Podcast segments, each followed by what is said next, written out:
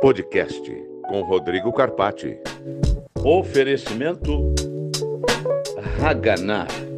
Olá, seja muito bem-vindo. Eu sou Rodrigo Carpati. Se você quiser me ver através do vídeo, basta acessar o meu canal Rodrigo Carpati no YouTube, ative o sininho e não deixe de seguir o canal. Se quiser me ouvir através de qualquer plataforma streaming, no caminho do trabalho, de uma assembleia, numa reunião ou passeando aí no seu final de semana, você pode acessar através de qualquer canal é, streaming que você encontra o nosso podcast. Então, para começar, vamos para a frase da semana. Separei aqui uma frase muito especial, uma frase que eu usei essa semana, que diz que nós somos é, senhores do nosso destino, mas escravos das nossas escolhas. Aí tentei buscar, não achei o autor e achei algo parecido atribuído ao Pablo Neruda.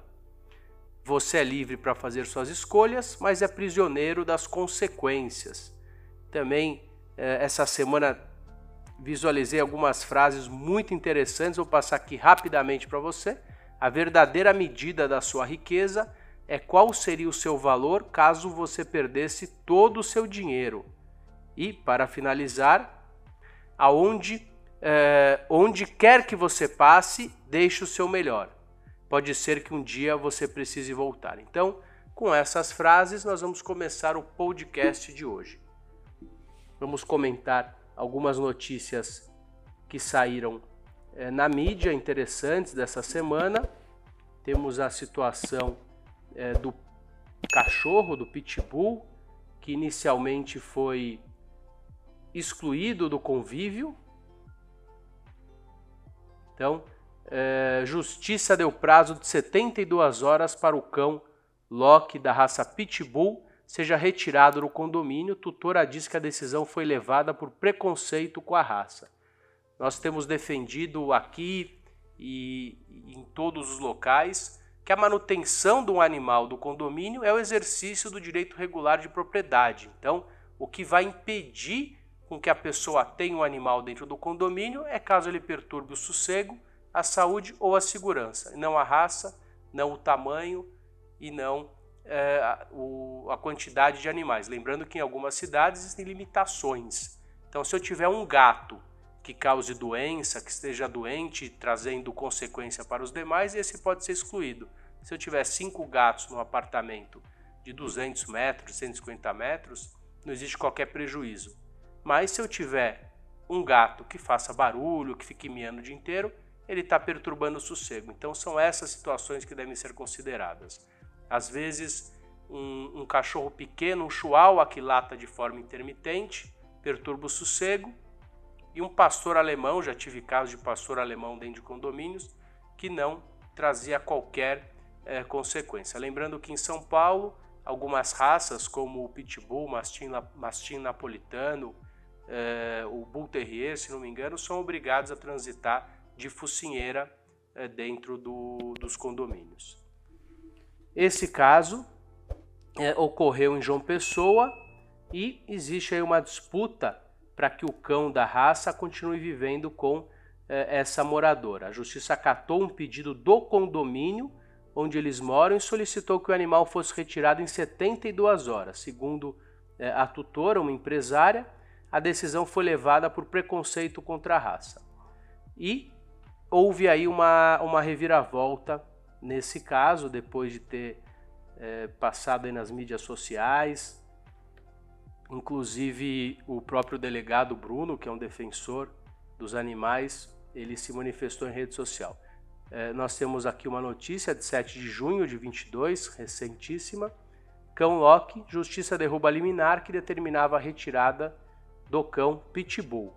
A decisão eh, perdão, foi do juiz eh, da quarta Câmara Civil, entendeu que não há denúncia de circulação livre em área comum ou importunação aos demais condôminos, de modo a lhe enquadrar na hipótese de risco à segurança de moradores e frequentadores do condomínio.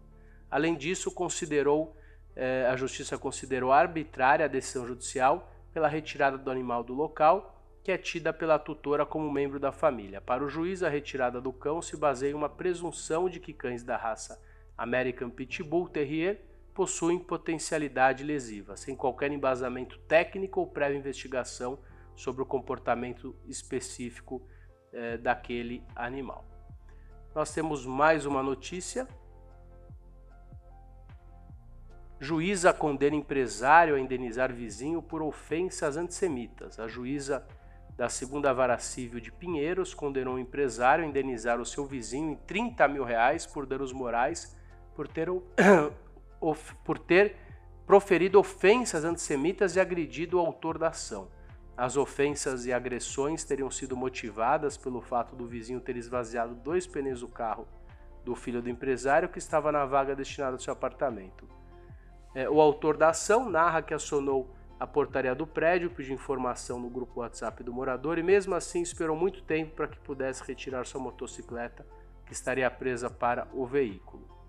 Conforme testemunhos dos funcionários do prédio, o empresário foi chamado de judeu é, FDP e outras palavras é, de baixo calão é, ligadas à, à, religião é, do, do morador. Também teria chamado os funcionários do condomínio que estavam contendo para que é, não agredisse o vizinho e seguranças de mé, ok? Então, situações infelizes dentro de, de condomínios e que precisam com certeza ser rechaçadas, as decisões é, nesse sentido, essa decisão específica é uma decisão importante e o que se busca é sempre um convívio harmônico dentro dos nossos condomínios.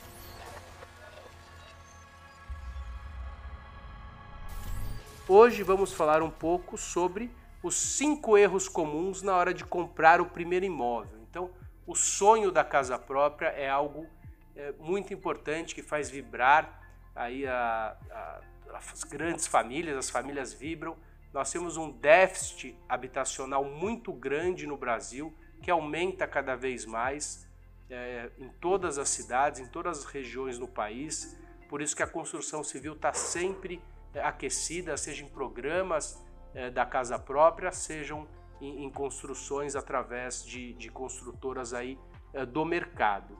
E esse sonho da casa própria, do primeiro imóvel, ele precisa de cuidados e esses erros podem levar aí a grandes frustrações na aquisição desse imóvel. Então, o primeiro erro é comprar sem planejar. A aquisição de um imóvel ele requer um planejamento, ele requer uma conversa na família. É, você precisa saber se você vai é, financiar, qual o percentual que será financiado, quanto vai ser dado de entrada, e tudo isso requer um planejamento. E não é um impulso. A aquisição do primeiro imóvel, a aquisição de qualquer imóvel não pode ser um impulso. Então, esse é o primeiro erro na aquisição aquele que compra sem planejar, por impulso. O segundo erro, desconhecer o processo de aquisição. A aquisição de um imóvel não é, é aquisição de um bem de mercado, você entra numa loja, compra um computador, compra um óculos. A aquisição de um imóvel requer uma verificação é, prévia da documentação, se você vai ter um financiamento, um compromisso particular anterior, se você vai comprar da construtora, quem está vendendo esse imóvel, se é um particular, se ele tem problemas. E depois é, a escritura. Essa escritura tem um custo, você tem que pagar é, o, o, o, valor da escritura, você tem que pagar o valor do ITPI, esse valor tem que ser declarado, você tem que ter essa fonte de receita para poder fazer aquisição. Você pode somar com a renda é, da sua esposa, por exemplo, ou a sua esposa somar é, a sua renda, verificar o percentual que você vai dar de entrada, se será financiado esse bem, qual os juros, a taxa de juros, se você vai optar por um juros é, por, um, por uma forma de pré-fixada ou você vai trabalhar com juros que, que forem é, ocorrendo no mercado. Então, são situações essenciais e esse é o segundo erro, desconhecer é, o processo de aquisição. Não entender a sua real necessidade antes da compra. Então, é, comprar um imóvel, ele precisa estar adequada à situação. Então, vou comprar é, o meu primeiro imóvel porque eu quero comprar. Às vezes vale a pena você locar o imóvel, guardar dinheiro ao longo dos anos e depois fazer essa aquisição. Você pode fazer uma projeção de cálculo para saber se os juros é, vão ser muito é, altos. Então, via de regra, hoje não é o momento para ingressar em um financiamento. Se você comprar um imóvel de 100 mil reais, financiar, é, vamos supor que o imóvel é 120 mil reais, você vai financiar 100 mil reais, você vai pagar para utilizar esses 100 mil reais, logicamente que esse cálculo precisa ser preciso, estou só ilustrando, você vai pagar duas vezes e meia, em média, o valor desse valor emprestado, desse valor financiado. Então, aquele imóvel que você acha que só está dando uma entradinha e vai financiar em parcelas módicas, você vai estar tá pagando duas vezes e meia aquele valor. E lembrando que aquela prestação inicial que você acha que é mil reais, ela pode virar dois, três, quatro, dependendo da forma de contratação. Se você tem o valor pré-fixado, os juros eles já estão embutidos nas parcelas, você sabe o valor da primeira parcela até a última, que é o que eu tenho aconselhado nesse momento. Senão você está à mercê da variação dos índices de correção.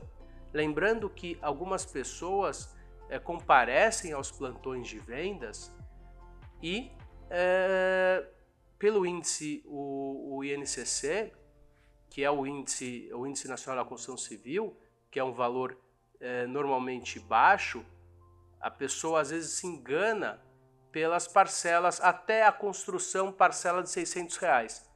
E depois, quando ela vai dar continuidade a essa aquisição, não cabe no bolso, porque o de 600 reais virou 3 mil e a renda da pessoa é 5, 6 mil. E muitas vezes no stand de vendas, ou na imobiliária, não se calcula isso. O corretor é, não tem essa obrigação. O corretor quer vender de forma legal, mas quem tem que se preparar com isso é você. Você tem que buscar o seu advogado, realizar aí suas projeções. 4. Não saber explorar as opções disponíveis no mercado. Então é muito importante que você verifique qual o local que melhor te agrada, o que tem de, é, de oferta é, dentro do mercado, onde você trabalha, quais são as suas expectativas para os próximos anos. Algumas pessoas adquirem um imóvel, um ano depois elas já querem vender. Então o imóvel, ele nem sempre tem a liquidez, ainda mais se estiver financiado, com que a pessoa é, acha que, ela, que ele tem. E outra coisa, existe um valor agregado. A hora que você muda, você tem que investir para se adequar, para adequar aquele imóvel à sua necessidade. Então tem armário embutido, tem cama, tem fogão, é, tem pintura, tem piso. E daí você sai, você às vezes perde muito dinheiro. E com certeza é um dos mais importantes, o 5, não saber negociar. É imprescindível que você saiba negociar. Tem muita oferta no mercado e saber negociar é imprescindível. Então, aquele que está pedindo um valor X, é, via de regra imóveis de terceiro, sempre existe uma gordura, sempre existe uma negociação dentro desse imóvel. Bom, chegamos ao final de mais um podcast. Espero que você tenha aproveitado o tema de hoje. Não deixe de visualizar esse e outros programas através do meu canal Rodrigo Carpati no YouTube. Ative o sininho, siga o canal e se você quiser assistir, ou melhor, escutar no carro, no trabalho, no caminho da Assembleia, você pode acessar através de qualquer plataforma streaming. Muito obrigado e até breve. Podcast com Rodrigo Carpati. Esperamos por você. Uma produção Universo Condomínio.